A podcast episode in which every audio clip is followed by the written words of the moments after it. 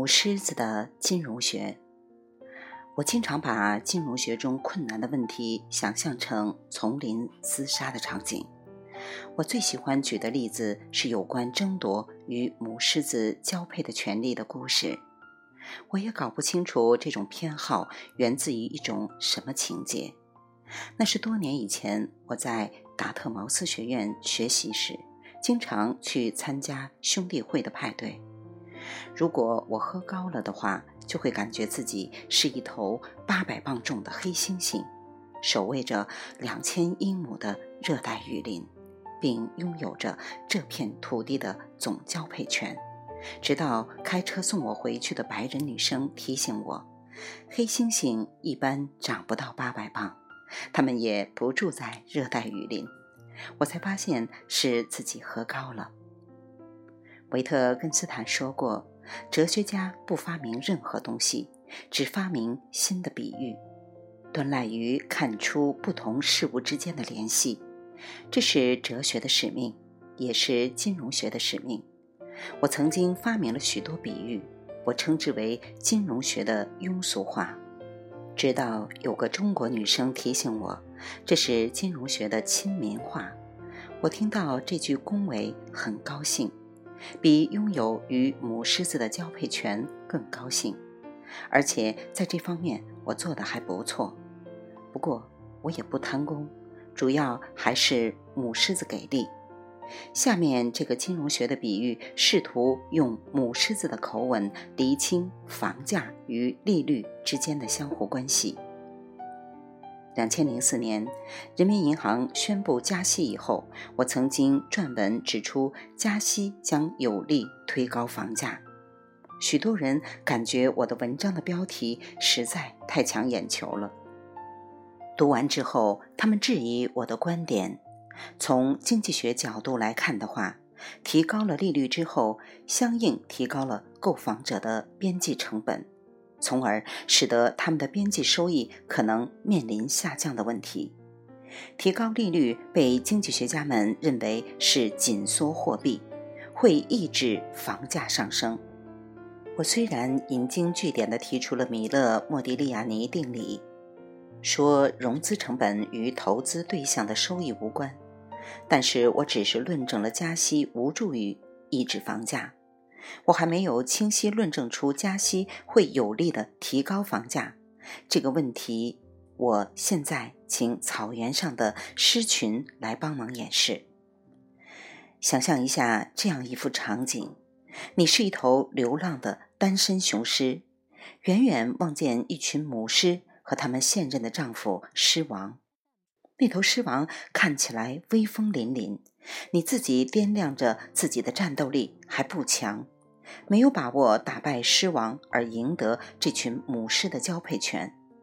但是母狮身上散发出神奇的气味，令你着迷。你渴望得到它们，又担心被他们的丈夫打败。草原上还有其他许多流浪公狮，与你有着相同的境遇。你们都同时被诱惑和恐惧侵扰。和控制着，那就是预期收益与隐含风险的轮廓已然出现。狮王也不是笨蛋，他现在拥有着这群母狮，也知道自己迟早有一天会被取代。他只想多过一天是一天，尽管推迟自己被取代那一天的到来。为此，狮王通过草原狮民银行宣布提高利率。只要你在接下来一年里不向狮王发起进攻，到年底你就可以获得两只兔子，相当于在人类社会里，人民银行宣布：只要你别去买房子，而是把钱存入银行，到年底你会获得利息收入。这个消息的宣布是出人意料的，这等于告诉了流浪的公狮们一些重要的新信息。首先，母狮子们不仅风情万种，而且十分贤惠，它们还会捕猎。狮王是从来不会亲自捉兔子和山羊的。狮群里面的分工决定了捕猎是母狮子们的群体协作。而对于流浪公狮来说，获得和母狮们交配这项资产的预期收益上升了。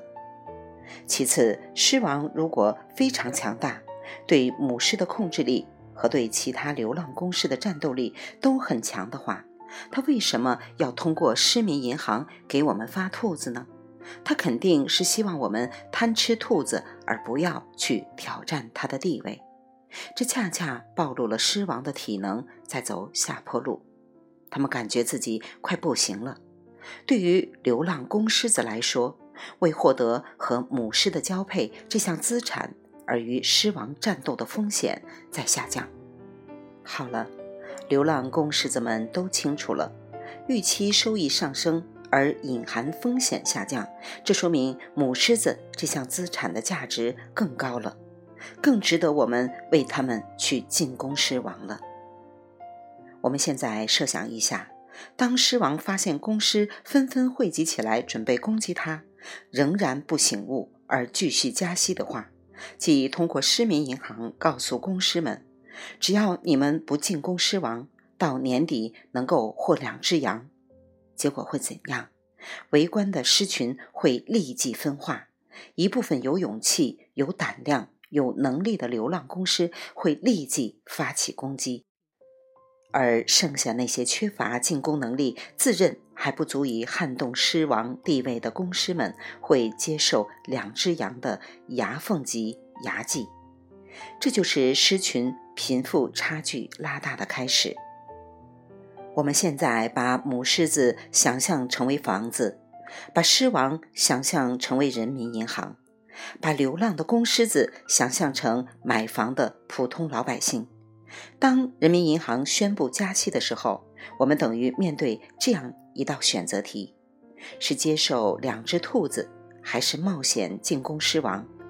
你得再想一下，人民银行是不接受老百姓存款的，而其他商业银行为什么能够依据人民银行加息后的新标准给你提供利息收入呢？商业银行本身并不创造物质财富，他们支付给你的利息很可能是从房地产开发商那里获得的。就像狮王分给你两只兔子，其实是母狮子们抓来的。提高利率说明母狮子们的生产效率高，或者说明房地产业利润高。与此同时，你还得想清楚一条：资产都是有头寸的。房地产的头寸就是做多了通货膨胀，央行加息说明他们认为没有更好的办法来提高劳动生产率并抑制通货膨胀了，而只能改用加息的方法补偿一下老百姓因为通货膨胀而承受的购买力损失。加息等于强化了房地产投资的预期收益。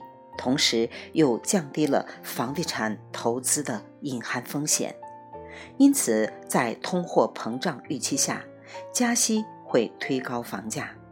如果你完全比照母狮子这个故事的话，你会发现拉开社会贫富差距其实是有生物学基础的。那些愿意冒险的人，容易在通货膨胀过程中获得更多的财富。而普通民众的财富则会在通货膨胀中缩水。毕竟，无论是狮子还是人类，能当上狮王和首富的，永远只是少数。未完待续，来自清音儿语子青分享，欢迎订阅收听。